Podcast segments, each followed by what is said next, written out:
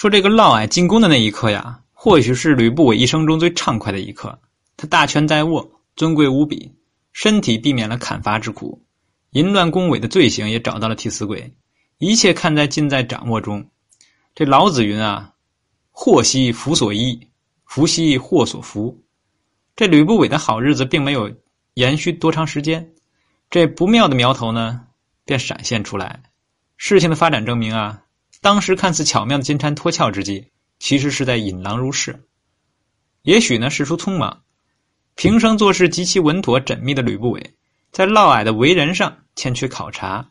在吕不韦一厢情愿的设想中呢，这嫪毐啊，不过是有根好活除此之外是一无长处。吃穿住用的物质欲望满足之后，便别无所求。然而嫪毐的心性并不为吕不韦所设计，他在实现了物质欲望的极大满足之后。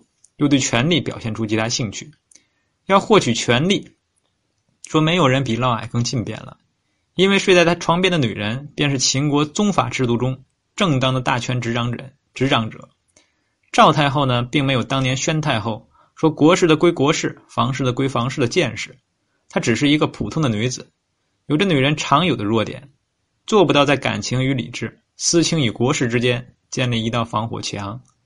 当他在嫪毐身上得到了极大满足后，便没有底线的满足嫪毐提出的各种要求。这嫪毐呢，丝毫不以自己的宦官身份为意，通过赵太后之手，获得了长信侯的封号，以及山阳地、河西、太原郡等大片的封地。然后呢，这个嫪毐也学吕不韦的样子，广招门客，门客的数量很快就达到了一千以上，并有家童数千人。这嫪毐养士的目的很单纯。不为著书立说，不为保家卫国，也不为伸张正义，只为壮大声势。但这还不够。也许赵太后爱这个嫪毐爱得太疯，竟然将王室特有的这个宫室车马、衣服苑宇，都这个让他呢享受这些东西啊。这嫪毐自是喜欢，但他的最高追求还不在这里，而在权力。通过赵太后这条通道。秦国的决策大权果然也在逐渐的发生着转移。先前吕不韦通过赵太后，这个通过与赵太后私通呢，掌握了秦国的决策大权。但随着嫪毐的急速蹿升，吕不韦发现啊，军国大事他这个文信侯开始说了不算了，要长信侯说了才算，乃至于发展到最后，竟也出现了事无大小皆出于嫪的这个局面。权力是赏罚之所在啊，直接直接关系着人们的事业成败与人生的祸福，所以哪里有权力，人们便会奔向哪里。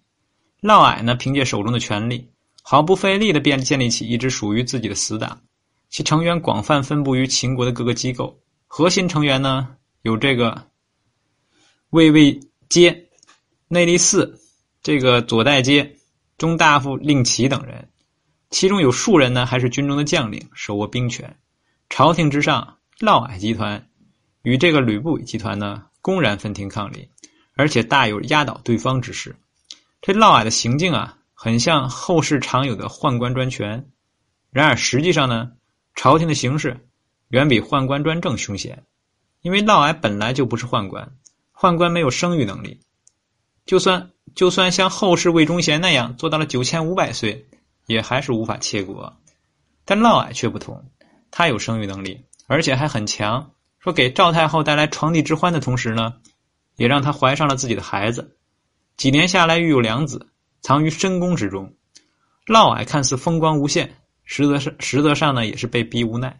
连他也知道啊，自己是没有退路的。说他的男儿之身，他的淫乱宫闱，他与赵太后生出的两个儿子。此三者中任何一条都足够要了他的命。说要想活命呢，唯有放手一搏。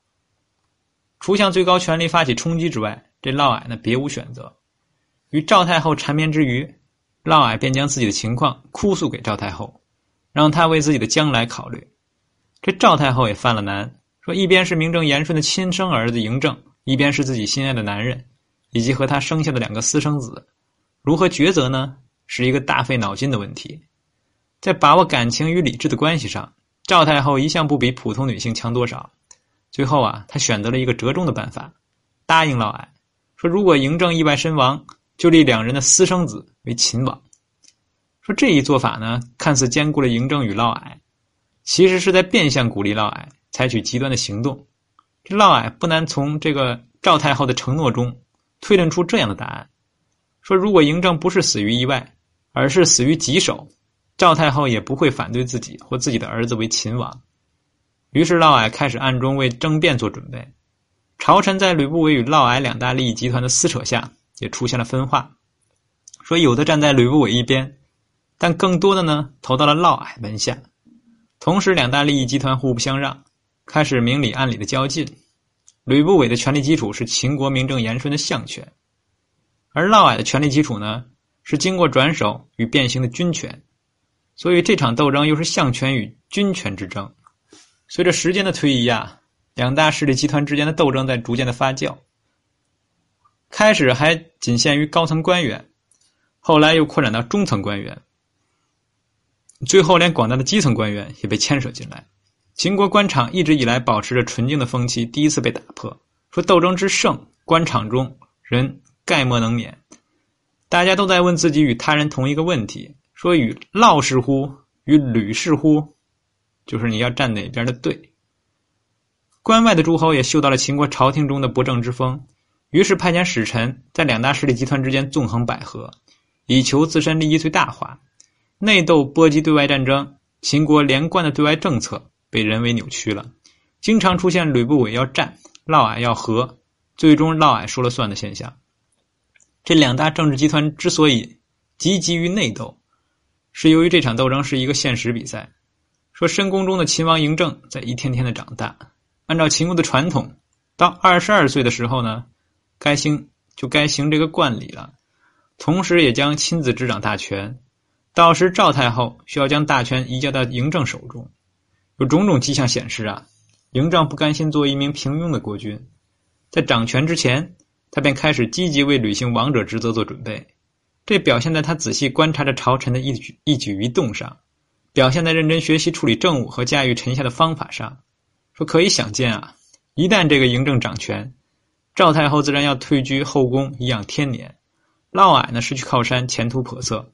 而吕不韦的相权也很有可能遭到少年气盛的嬴政的压缩。一直以来啊，吕不韦、赵太后、嫪毐都对嬴政了解不多，这或许和嬴政的韬光养晦有关。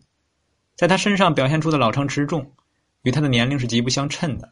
说二十郎当岁的时候，本应该是浮想联翩的年龄，然而嬴政的梦早已醒了，在他的周围尽是沉重的、残酷的现实，不是战争、死亡。就是权力阴谋，嬴政不得不清醒起来，硬起心肠，像大人一样算计着自己的前途和秦国的将来。早熟的孩子未必就有出息，但一定没有温情。但在嬴政这个秦王嬴政身上呢，他的雄才和冷酷都在不断的放大。说二十郎当岁，同时呢也是渴求知识的年龄。秦庄襄王因为在外做人质，在这方面有所缺失，不想后代也像自己一样。所以，给嬴政安排了极好的教育。素质教育方面，嬴政像所有储君一样，学习了这个诗书礼乐和这个剑术格斗。除此之外呢，嬴政非常喜欢法家及大成者韩非的文章。韩非是韩国公使后裔，曾求学于荀子，但在学术见解上呢，又有别于荀子。荀子是带有法家意味的儒家，这个韩非呢，是一个纯粹的法家。他在现实中数度表忠于韩王而不受重用，只得退而著述，遂有家文这个出来。这个五度说难孤愤这些名篇呢，都是其中的上乘之作。韩非以他那犀利的思维、冷峻的口吻、赤裸裸的这个观点，点破了人类趋利避害的天性，并以此为基础，构造出一套富国强兵和驾驭臣下的理论。这个嬴政被韩非的文字深深打动。虽然近水楼台有钟父大人组织编纂的《吕氏春秋》，但嬴政呢并没有在上面花太多的时间。与这个韩非子相比啊，《吕氏春秋》过于保守了，过于面面俱到了，过于含情脉脉了。这嬴政需要的是一把宰割天下的利刃，能输出此功能者呀，那非韩非的文字莫属。长期侵染之下呢，韩非的思想渐渐进入到嬴政的血液中，其中的君权至上观念完全为嬴政所接受。与此相比呢，吕不韦在《吕氏春秋》中推出的军道，不说是别有用心，至少也是让人不爽。由此啊，不难设想，嬴政掌权之后，不但将军权与相权，这个将有一番激烈的较量，执政思想上同样要有一番激烈的较量。此时呢，秦国的朝廷同时存在着四种互不相同的势力，分别是吕不韦、赵太后、嫪毐和秦王嬴政。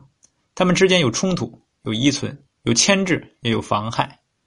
秦国这架马车在这四支力量的扯动下呢，扭扭曲曲的前进。命运在这四个人面前呈现出不同的特质。在吕不韦看来呢，命运是喜新厌旧的；在赵太后看来呢，命运是幽深莫测的；在嫪毐看来呢，命运是残酷的；而在嬴政看来，那我就是命运。随着秦王嬴政的大限日，这个大限呢日益逼近，各方势力都加紧活动，秦国的政坛是阴云密布，山雨欲来而风已满楼。完。